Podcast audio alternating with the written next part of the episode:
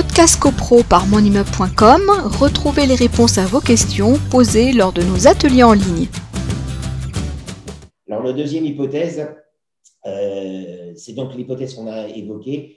Euh, les euh, copropriétaires ne désignent pas à nouveau le, nouveau, le, syndic qui était en exercice, mais pour autant, il n'y avait pas d'autres syndics concurrents à l'ordre du jour. Et eh bien, dans ce cas de figure, la copropriété est donc dépourvue de syndic et on est dans le cadre de l'article 46 du décret du 17 mars 1967 où une requête doit être désignée devant le président du tribunal judiciaire pour euh, pourvoir la copropriété d'un syndic judiciaire parce que, on, le rappelle euh, systématiquement, une copropriété ne doit pas rester sans syndic parce que euh, le syndic, c'est celui qui va être l'interlocuteur des assurances s'il y a un sinistre, s'il y a un problème vis-à-vis des, fonds voisins, des copropriétés voisines, qui va représenter la copropriété? Eh bien, Ça va être le syndic, etc., etc. Donc, il faut absolument que la copropriété soit dotée d'un syndic.